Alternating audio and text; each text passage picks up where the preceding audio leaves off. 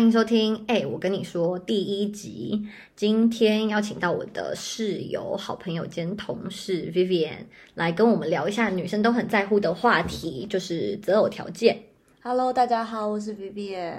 Vivian，你要不要跟大家先简单概述一下你现在的感情状况？我现在是单身，水瓶座，locate 在北京，但是可以谈远距离恋爱的那一种。三十岁以下，对生活还算有热情，然后喜欢出去运动，很好。因为其实这集节目呢，也算是有收到一个匿名赞助哦。我们第一集就有收到赞助，也算是表现还不错。耐心收听到最后，会有一段小小的工商时间。那我们就让 Vivian 先开始分享一下自己的浅层的一个择偶条件好了。对，因为我觉得大家择偶条件都是有分那种，就每个人都讲得出来，都很喜欢的那种特质，就是像是幽默感。我觉得幽默感对我来说就是还蛮重要的，因为生活都已经很苦了，嗯，然后如果有一个人可以让你自己的幽默感也很重要啦，然后如果另外一个人可以跟你保持一样的心态，把所有的那种困难啊都让它变得云淡风轻，我觉得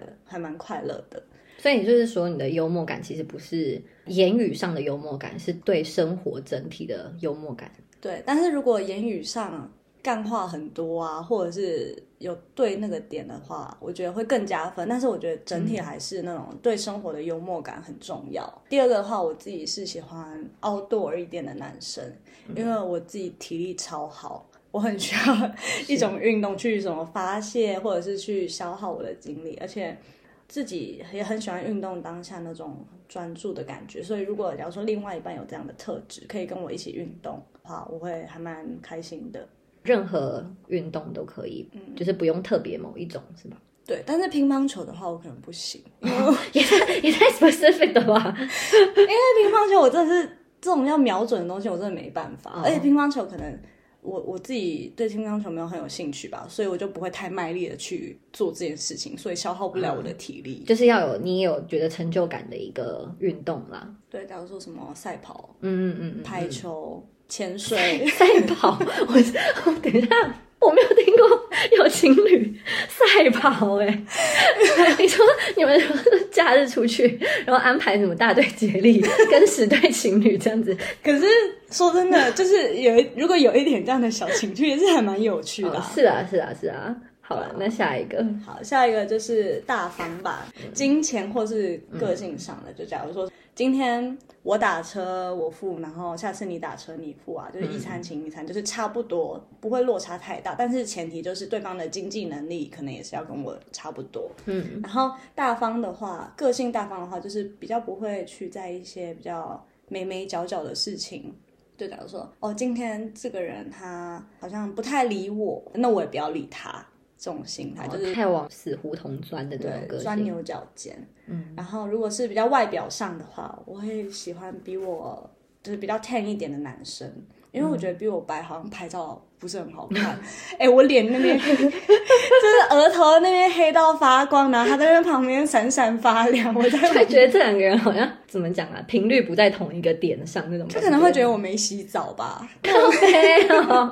对，所以我希望对方可以跟我处在一个 公平的阶段。嗯、因为 Vivian 本身是属于小麦肌，F Y I 这样子。然后我喜欢身体会，我喜欢有点肌肉的人，不是说要那种超级大可以左右左右动，或者是这样子可以什么夹笔的这样。毕竟我自己都夹不了了，我不能要求人家去夹笔。健身健身工厂那种。对对对对对，嗯、就是希望身体有点不要那种太瘦，就是那种台风来可能是我要拉着它，它会飞走的那种人。嗯懂。最后一个就是腿不能比我细，嗯，因为我一任就是发现我跟他拍照的时候，就我露腿，然后我大腿好像比他粗。哎、欸，这有点难哎，因为你没有很胖哎。呃，以前小时候没有很胖，但是出社会工作就开始有一点没有那么克制。但说真的，你也不到胖到有可能会比男生胖的程度，所以他就算是一个就是水笔仔那种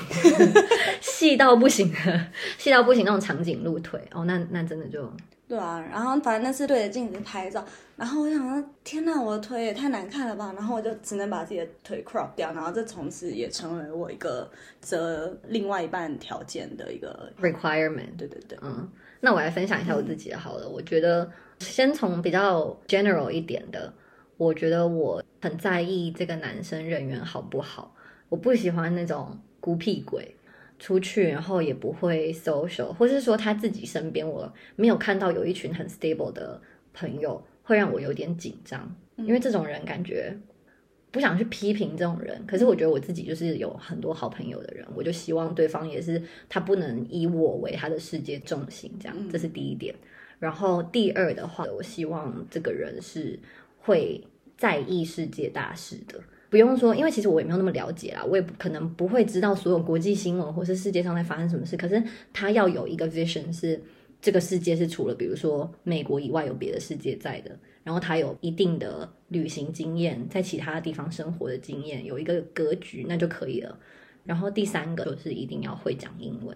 不管他本身母语是什么，但是他要有一个。第二语言是英文，是到我们可以舒服沟通的一个程度。就假如说他是外国人，哈，例如法国人，我也不想要他是那种法文什么超好，然后英文只会讲两三句那种，我就觉得没办法，因为我们某方面就是他没有去接触到第二个世界的语言 enough 到他可以去跟别人沟通。那我觉得这就是第一个会让我觉得很 off 的地方。那如果是中文很好的人呢？中文很好的外国人，对。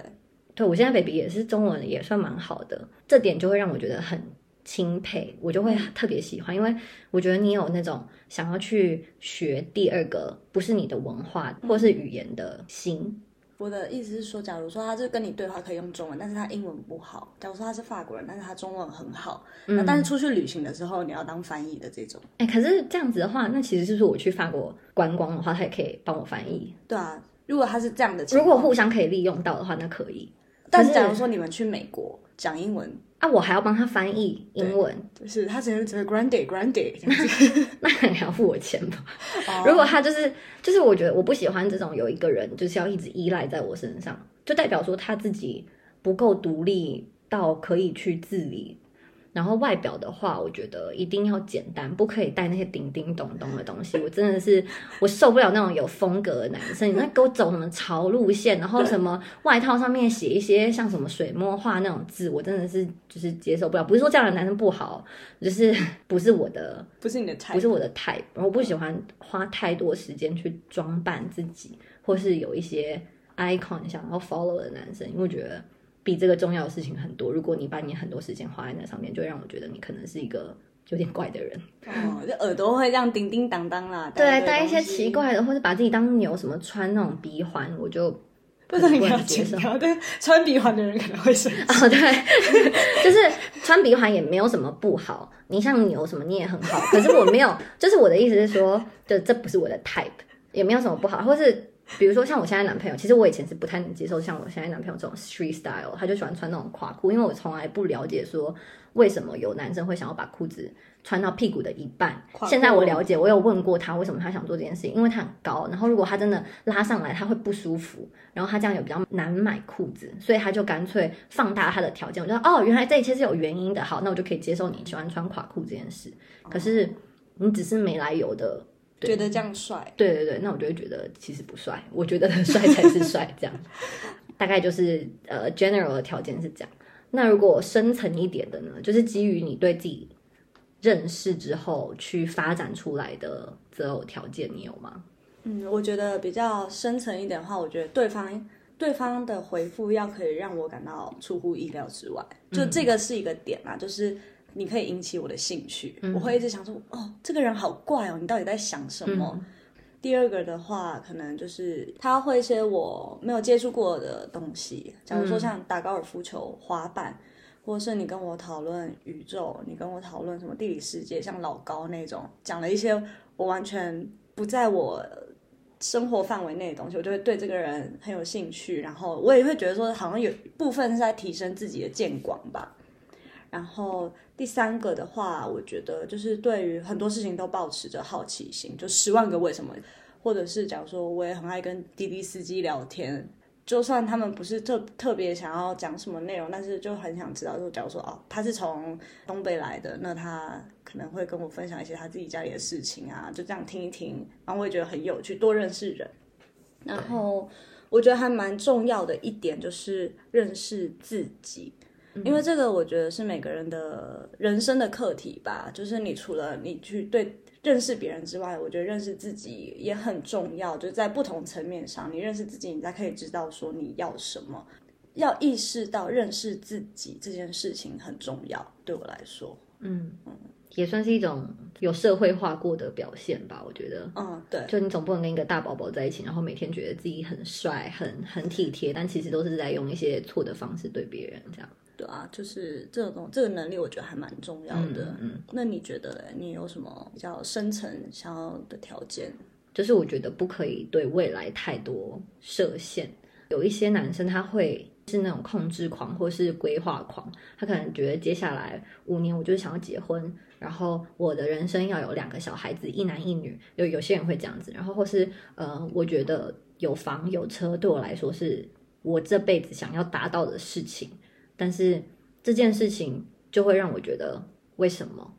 这个这个东西对我来说听起来比较像是一个限制多过计划。可能是每个人价值观不一样啦。我自己听起来的话，对目前的我来说是有一种压力的感觉。然后我期待的伴侣是不会害怕尝试新事物，或是甚至喜欢新的挑战，或是新的环境。就如果有一天我们想要一起搬到一个新的城市，他不会觉得说，呃，语言不符怎么办？然后那边没有家人朋友怎么办？如果他只是出于一种害怕，或是很 enjoy 在现在这种 comfort zone 的话，那我觉得我就没有那么喜欢。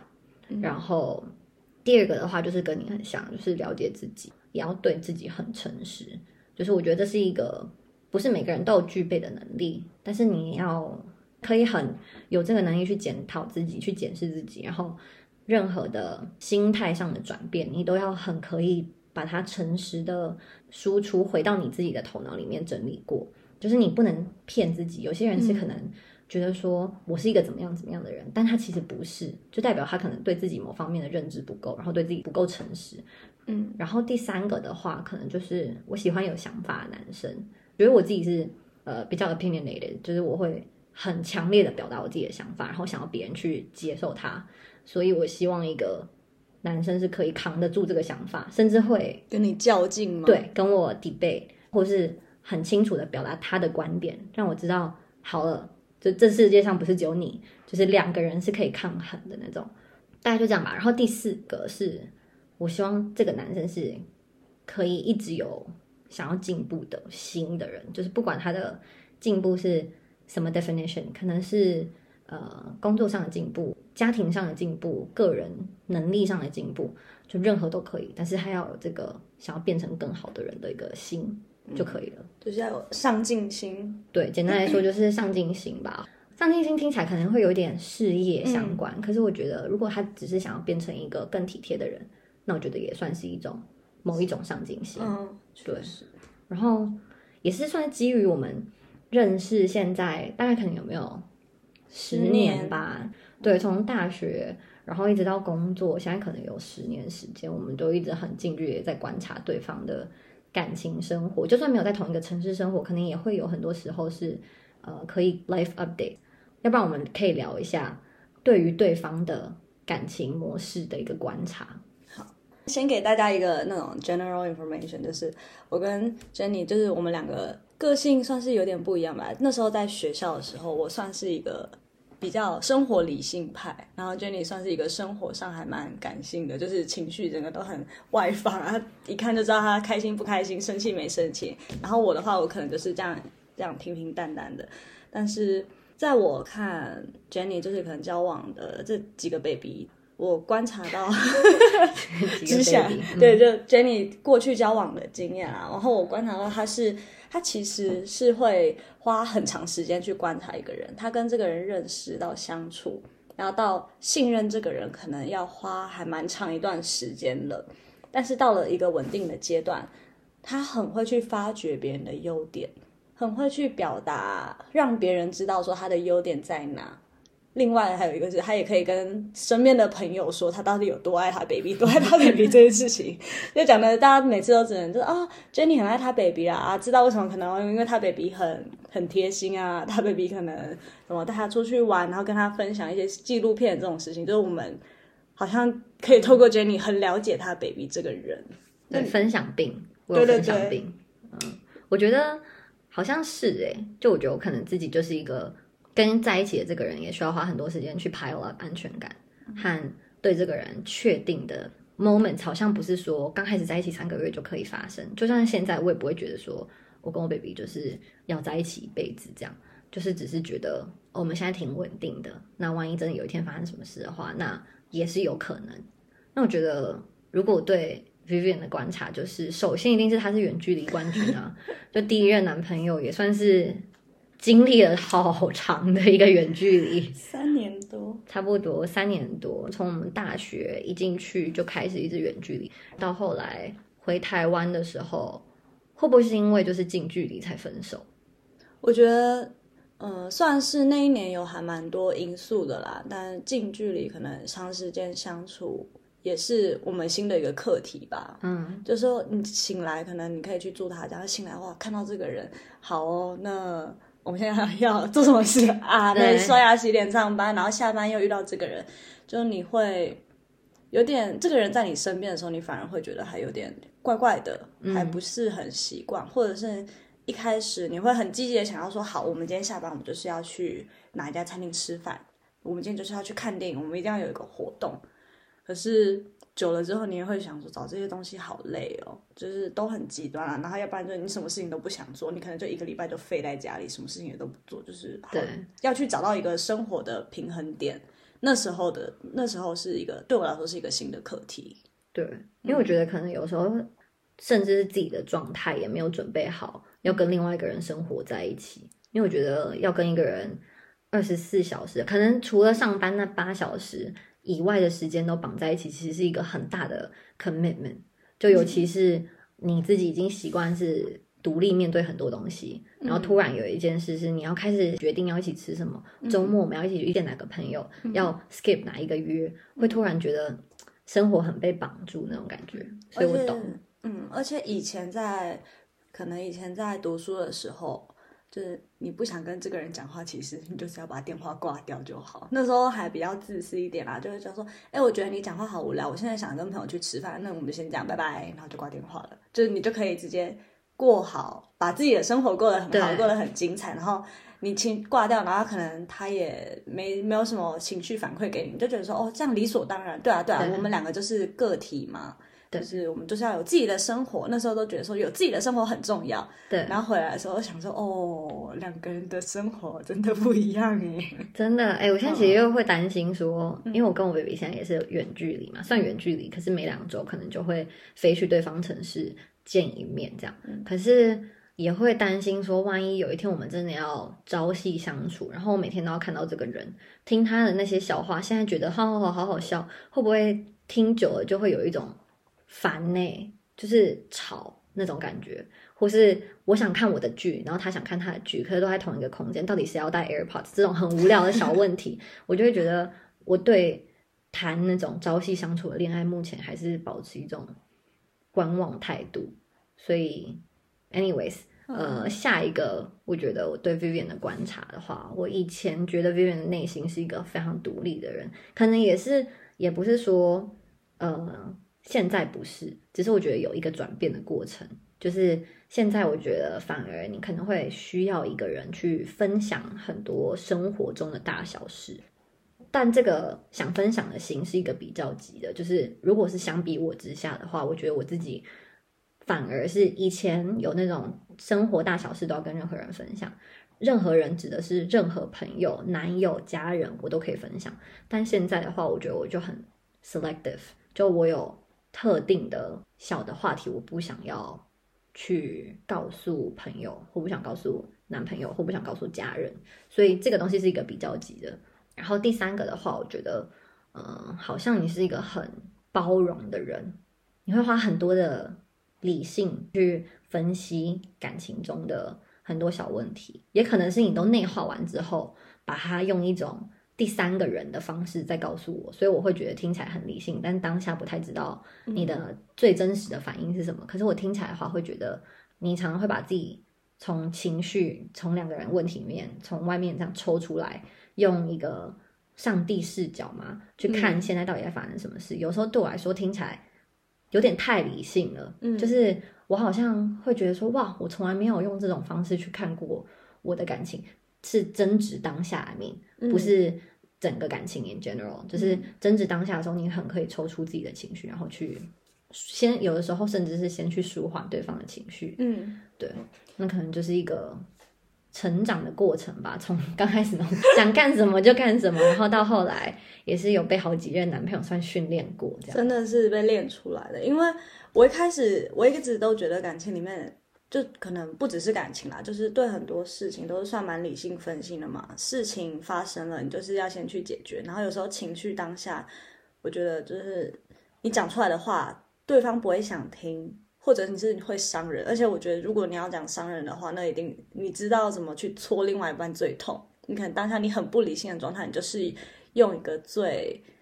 伤人的方式去伤害一个你最喜欢的人。然后对我来说，我很很想在避免那种情况，所以我就会先把自己从那个情绪里面抽出来，嗯，就说好，那我们现在问题是什么？好，那既然你的争执点是这个，那我们可以怎么改进？那我们去怎么做？但有时候可能对方他想要的就是。我在情感上再给他多一点，就是让他知道我内心在想什么，因为他可能就觉得说，啊，你为什么可以很完善去讲这件事情？可是你你最真实的想法呢？你难过吗？你生气吗？你有想哭吗？或者是你为什么都没有再给我这些资讯？因为他会觉得说我很像什么机器人吧？对对对对对，嗯。但我也是有感情的啦，就是我也是会哭啊啊！我这样自己哇哇哇这样子 哭完之后，我再好好跟你讲嘛。就你当下两个有情绪的人讲出来的话，我觉得也不会有什么方式吧，就只是浪费时间。嗯，这点真的算是值得学习，因为我就是有一点在利用我知道我可以 piss off 我男朋友的方式去 piss off 他。因为我知道你讲了一个东西伤害我，我就要同等的去伤你回去，我才会觉得好受一点。但其实事实就是伤完之后也没有比较爽，就大家两个人就僵在那边，精疲力尽，精疲力尽，然后不知道谁要先道歉。就是以前的感情会有这样啊，可是也算是跟现在的男朋友。那不然我们就来说一下，就是每一任男朋友，因为可能每一任男朋友你就会开始再去修正自己，然后检视自己的择偶条件也好，学到的东西也好。就是呃这几任下来吧，我觉得那时候反正就是一个承先启后。第一个就是初恋嘛，那个第一个男朋友他给我就是让我知道一个爱你的人可以为你付出多么多，就是他可以为你改变他自己，改变他的个性，他可以付出他的时间，付出他的所有东西，他就是要让你知道我就是我就是很爱你这个人。然后金钱什么，那时候什么千里迢迢飞来飞来参加毕业典礼啊，我们还一起出去玩这种东西。但是这个有好有坏吧，可能那时候的我也比较自私一点，就是你觉得集宠爱于一身啊，你就开始肆意的做自己想做的事情，挥霍他的喜欢。对，然后呢，反正接下来就是学习的怎么去照顾另外一个人嘛。下一个阶段就是你学习怎么去照顾一个。呃，人的行为可能他很多想法还没那么成熟，或者是有时候你就直讲，我怕我怕他们听到会难过啦。毕竟我不知道这 podcast 会多红，但大家都以后知道那个谁谁谁的。但反正就是第二个的话，就是学习照顾别人的所有事情吧，就是变成我是一个照顾者的角色，保姆女友，呃，维维维维啦，这样有一点保姆女友的感觉。然后接下来第三个就是比较会照顾到别人的心理状态吧，因为有时候可能我讲话就是比较直接，就打字啦，可能讲话也是我不太确定，反正就是比较直接。然后我也很习惯什么事情都是我自己先做完。假如说我今天要跟你约个餐厅，或者跟朋友一起约个餐厅，我就会订好所有的东西。我问他说：“哎，你要不要来？”但是他就会可能。在这件事情结束之后，他就跟我说：“你每次问我的方式都只是好像我是顺便的，你没有想要你来或不来对我没差，但是我想要你表达出你想要我来这件事情。”高赛，听起来他很高赛。呃，我们正在哔哔哔哔哔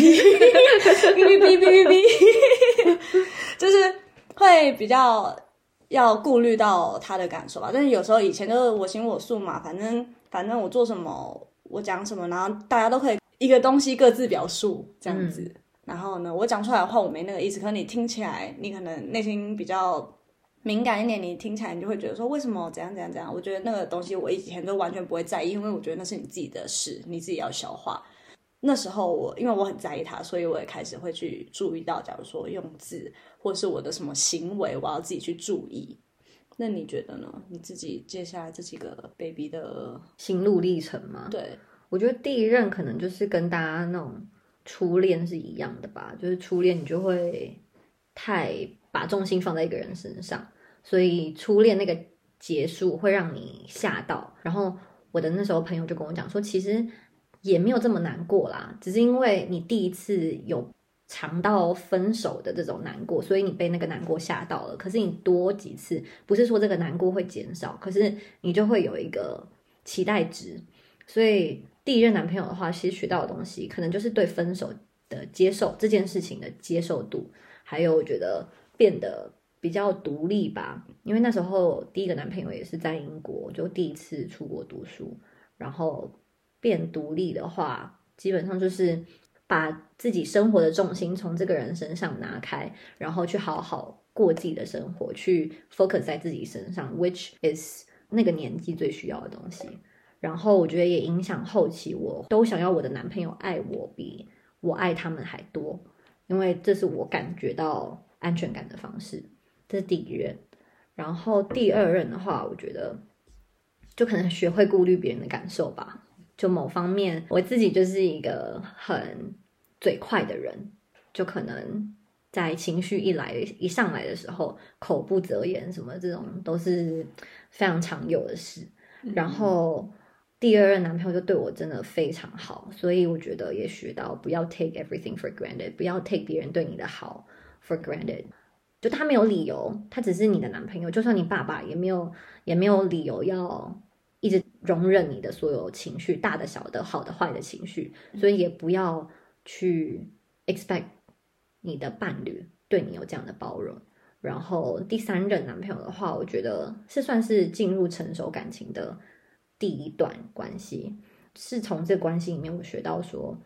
嗯，对自己的对立面，你可以心平气和的去接受。就是当你有 debate 或是有两个人不同意的价值观或话题的时候，你是可以去好好听对方讲的。你不需要让这个人跟你想的是一样的，因为你们要一起往前看，不是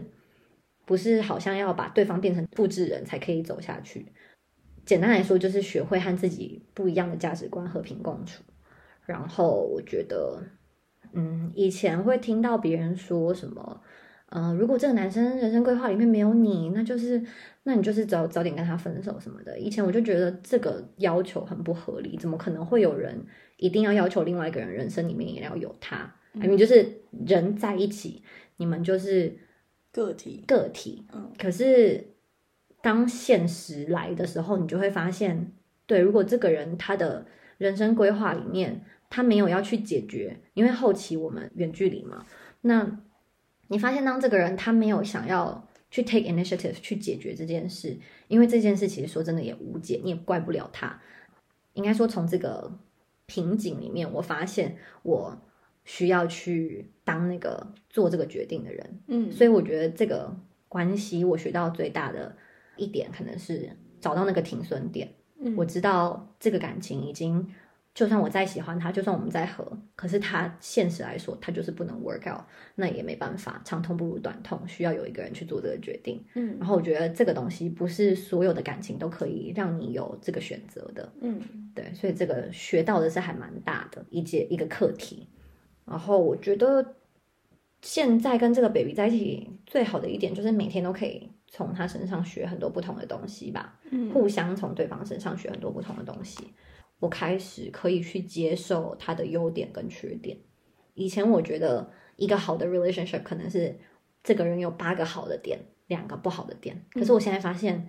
就是没有什么好的 relationship，就是这个人他就是有五个优点，五个缺点，就是共同存在的。如果你决定要喜欢这个人，决定要跟这个人在一起的话。就是 it comes with him，这十个东西都 comes with him，就是你只能去学会接受他。然后我觉得，可能以前的男朋友都会磨合期很长，但是通常都是我去磨别人来和我们的 relationship。可是我跟我现在这男朋友在一起，有点算是我也 take a step down，我也会去磨我自己去和他，但是这个前提都不是我们会有很大的什么人格转变，或是个性上突然变成另外一个人，完全都不是，只是例如情绪上的时候，你选择不去钻牛角尖某一个话题，你选择 let go，因为你知道这样子做对你们两个都好，然后因为你喜欢他，所以你想让他不要那么难受，就是这就是我的磨自己的地方。然后他可能对我们的 relationship，他也有他自己要去磨合的课题，大概就是这样啊。总结一下，这样听下来，我们有一个很大不一样的地方，好像你的叙述出来的地方都是以别人为重，然后我觉得我好像是以我自己为重，嗯，就是这样比起来的话，我好像要选的话，我好像喜欢自己比喜欢我的另外一半还多。然后你会比较把我会把我的眼光都放在别人身上吧，对，然后我就比较不在意自己嘛。我不知道这样讲对不对，就我觉得自己有时候很像我谈恋爱的当下，我很像水，嗯，我就是好，你再怎么怎样，我我一定可以包覆你这种感觉。对，我就跟着他，对对对，就是除了第一任啊，第一任就是我先让我成为一个海洋吧，我啊应该说我让他成为一个大大的海对，然后我就是里面的一个小海胆，那边狂刺他，狂刺他，他就是一个大大的海洋。但是后面可能谈恋爱就是越来越学着把自己变成一个照顾别人的人，嗯，了解。嗯，好吧，那今天就差不多这样了。我觉得我们今天其实聊的也挺多了。还有工商时间呢，哦，对，最后面，呃，我们现在进入一段小小的工商时间。那我也是跟大家揭露一下，我们今天的赞助商就是 Vivian 本人。那就大家 stay tuned，听到最后面会有他个人的一个小小自我介绍。还是我应该要写一段 rap 啊？